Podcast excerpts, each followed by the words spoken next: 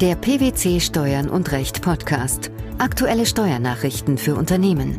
Informativ, kompakt, verständlich. Herzlich willkommen zur 155. Ausgabe unseres Steuern und Recht Podcasts, den PwC Steuernachrichten zum Hören. In dieser Ausgabe beschäftigen wir uns mit folgenden Themen. Vorsteuerabzug aus Aufwendungen im Zusammenhang mit dem Erwerb von Beteiligungen. Grenzen der Speicherung digitalisierter Steuerdaten aufgrund einer Außenprüfung. Auflösung von früheren Ansparrücklagen bei Gewinngrenze des Investitionsabzugsbetrags zu berücksichtigen.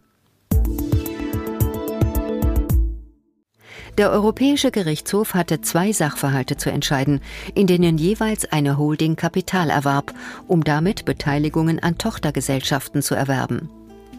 An diese Tochtergesellschaften erbrachten die Holdings fortan entgeltliche Verwaltungs- bzw. Managementleistungen.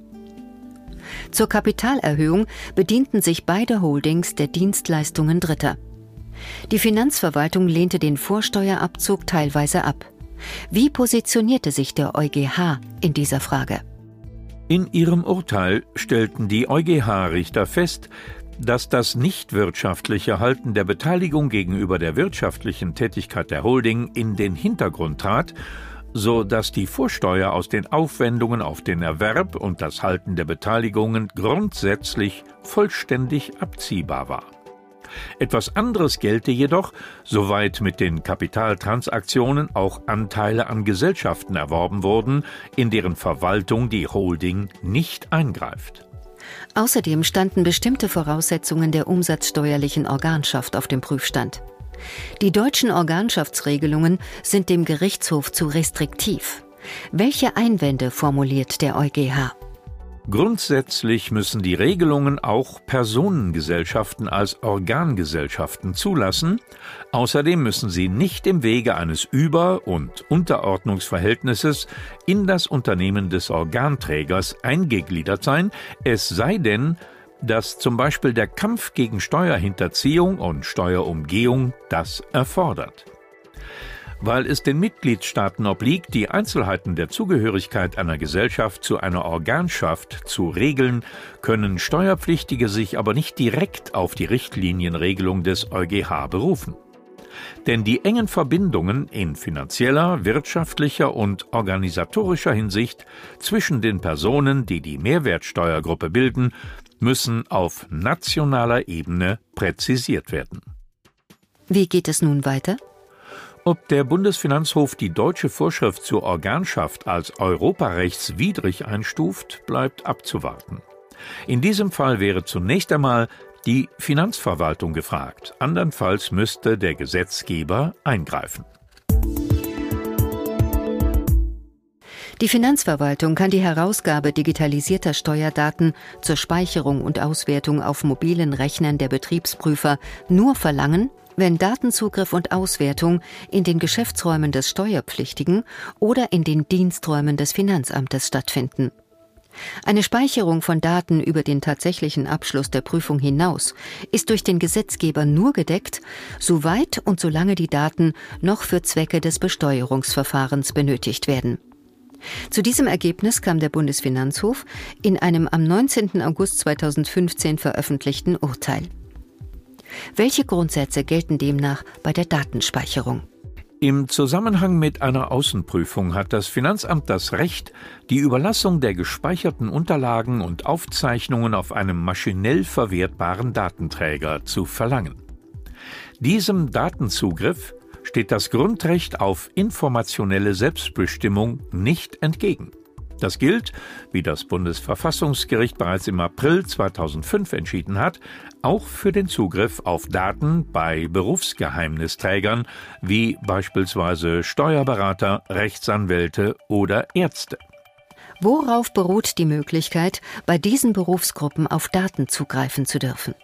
Sie beruht im Wesentlichen darauf, dass das Steuergeheimnis uneingeschränkt für die aufgrund des Datenzugriffs gewonnenen Informationen gilt, dass im Falle der Datenträgerüberlassung die zur Auswertung überlassenen Datenträger spätestens nach Bestandskraft der aufgrund der Außenprüfung ergangenen Bescheide an den Steuerpflichtigen zurückzugeben oder zu löschen sind und dass dem Steuerpflichtigen die Möglichkeit eingeräumt wird, nicht relevante oder dem Berufsgeheimnis unterliegende Daten Zugriffsbeschränkungen zu unterwerfen, um damit sicherzustellen, dass die Außenprüfung auf diese Daten nicht zugreifen kann. Gleichwohl muss die Finanzverwaltung der Gefahr einer missbräuchlichen Verwendung Rechnung tragen und die Möglichkeit ausschließen, dass die Daten außerhalb der Geschäftsräume des Steuerpflichtigen oder der Diensträume der Finanzverwaltung, zum Beispiel infolge eines Diebstahls des Prüfernotebooks, in fremde Hände geraten könnten. Wie kann dies gewährleistet werden? Dieses Bedürfnis ist angemessen berücksichtigt, wenn die Daten des Steuerpflichtigen nur in seinen Geschäftsräumen erhoben und verarbeitet werden und wenn nach dem tatsächlichen Abschluss der Außenprüfung die überlassenen Daten nur noch in den Diensträumen der Finanzverwaltung gespeichert bzw. aufbewahrt werden, soweit und solange sie noch für Zwecke des Besteuerungsverfahrens benötigt werden. Ist bei Steuerpflichtigen mit Einnahmeüberschussrechnung gemäß Einkommensteuergesetz bei der Ermittlung der Gewinngrenze von damals 100.000 Euro die Auflösung von in früheren Jahren gebildeten Ansparabschreibungen nebst Gewinnzuschlag als Betriebseinnahme zu berücksichtigen? Um diese Frage ging es jüngst vor dem Bundesfinanzhof. Welche Auffassungen lagen vor? Das Finanzamt vertrat die Auffassung, der Gesamtgewinn überschreite die Gewinngrenze, weil der Gesetzeswortlaut nicht vorsehe, dass neben Investitionsabzugsbeträgen auch Ansparabschreibungen unberücksichtigt bleiben sollten. Das Finanzgericht hatte der anschließenden Klage zunächst stattgegeben, was der Bundesfinanzhof jedoch zugunsten des Finanzamts revidierte. Welche Gründe führten die BFH-Richter dafür an?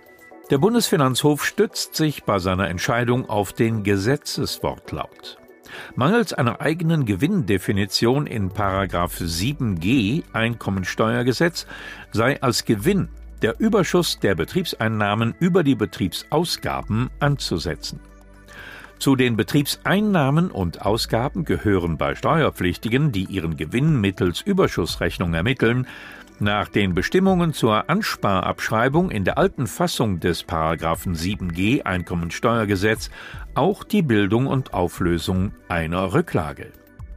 Ebenso wie dem Wortlaut der Vorschrift könne auch den Gesetzesmaterialien ein Wille des Gesetzgebers dem neu gefassten Paragraphen 7g Einkommensteuergesetz einen nur auf diese Vorschrift bezogenen eigenen Gewinnbegriff zugrunde zu legen nicht entnommen werden.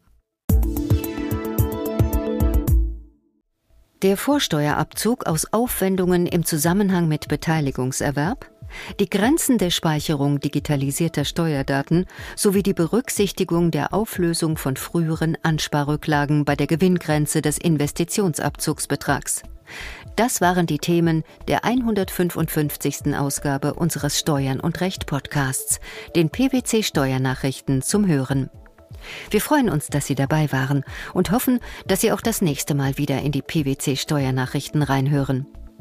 Steuerliche Beiträge zum Nachlesen finden Sie in der Zwischenzeit unter blogs.pwc.de slash steuern und recht.